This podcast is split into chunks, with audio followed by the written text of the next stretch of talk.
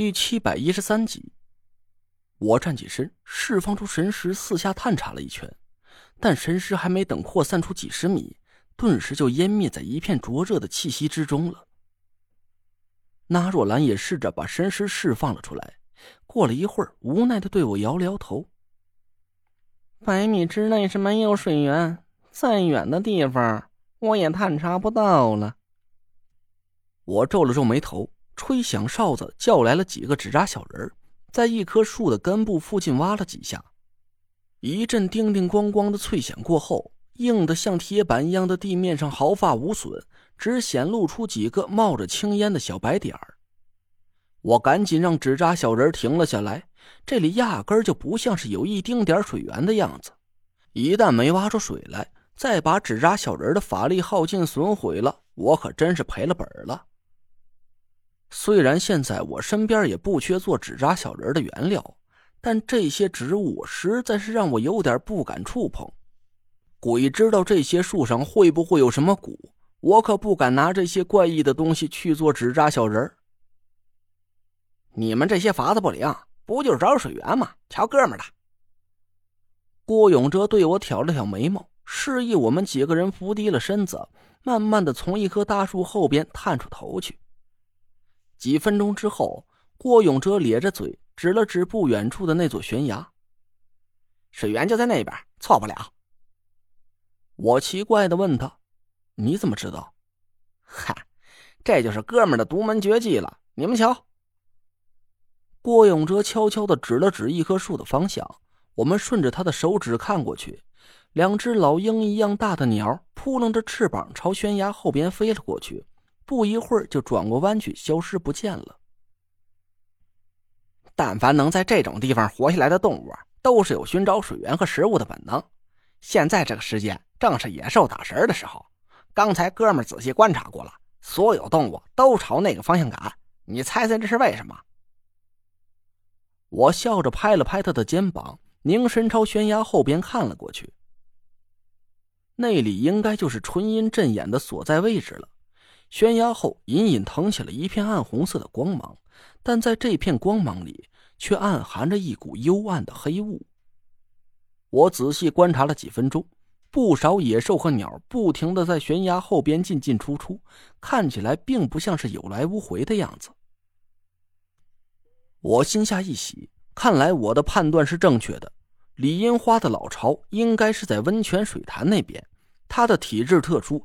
无法接近纯阳之地，可能那若兰猜的没错，他真的有可能用了什么方法违背了阴阳婚约，把自己变成了一个活死人。而活死人和那若兰这种命格纯阴的活人又不相同，他的本质还是个死人，是靠着吸收阴气延续生命的。一旦接近了这片纯阳之地，他就会气息逆乱，彻底凉凉。换句话说，这个悬崖后边的阵眼是没有人在镇守的。我避实就虚的偷袭计划已经无限接近成功了。走，大家再忍耐一会儿，等进了那座悬崖后边就凉快了。危险！就在我招呼大家朝悬崖方向进发的时候，突然唐果儿猛地一声尖叫了起来。我愣了一下。紧接着，悬崖后边和我们身边突然响起了一阵惊恐的野兽嘶鸣声。刚才还一片死寂的暗谷，顿时就乱糟糟的四下沸腾了起来。跑，快跑！唐果儿尖着嗓子大喊起来。几乎是与此同时，悬崖后边猛然间兽嘶鸟鸣，尘烟漫天。一大群大大小小的野兽玩命一样朝我们这边疾驰而来。几十只体型硕大的鸟也尖叫着冲上了天空，惊慌的朝暗谷方向飞去。不对啊，哥几个，赶紧回头撒丫子，越快越好，晚了就没命了！郭永哲一声就喊了起来，一把拉住我，回头就没命的跑了起来。我一看郭永哲的脸色，就顿时暗叫不妙，赶紧用出了幽冥鬼步，一手拉着郭永哲，一手朝田慧文伸了过去。我却一把抓了个空，我赶紧回头看了一眼，却只感觉身边两个人影一闪，嗖，两个心小的身影一眨眼功夫就窜出去了十几米远。我看得清清楚楚，那是唐果儿跟田慧文。田慧文拉着唐古儿的手，还在不停的朝暗谷深处跑去。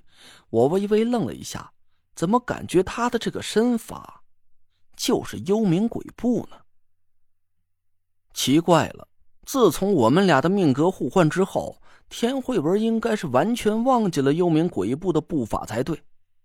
可刚才他鬼魅般的从我身边一掠而过，那种速度和步伐不是幽冥鬼步，却又是什么？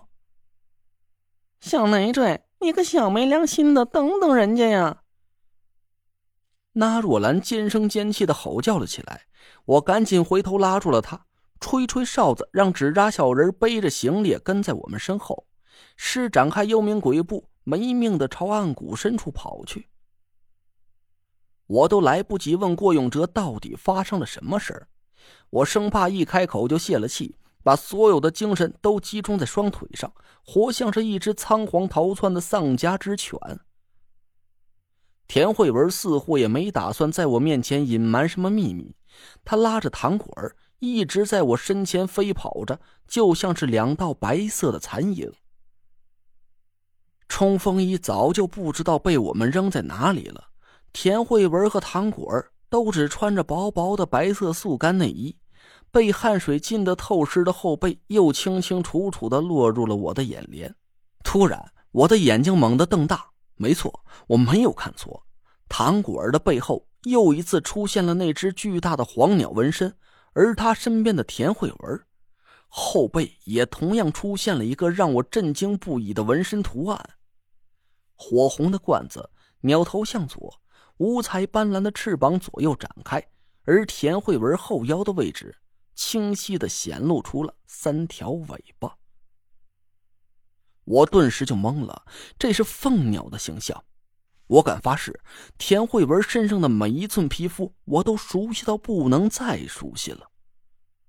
他绝对没有任何纹身，哪怕是他想自己跑出去偷偷纹一个，不让我发现的，不可能。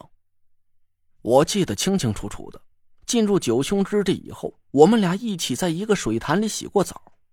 当时他的后背还是一片光洁，那只是两个月之前的事情。我不可能记错，更不可能连这么大一个纹身图案都发现不了。这深山老林的，他不可能是找个纹身师来上门服务吧？唯一的解释就是，这个凤鸟的纹身图案是从他的紫薇凤女命格归位丹田里的黄鸟转凤之后自己长出来的。我呆呆的盯着田慧文的后背，突然经脉里气息一浊。脚下的步伐顿时就乱了。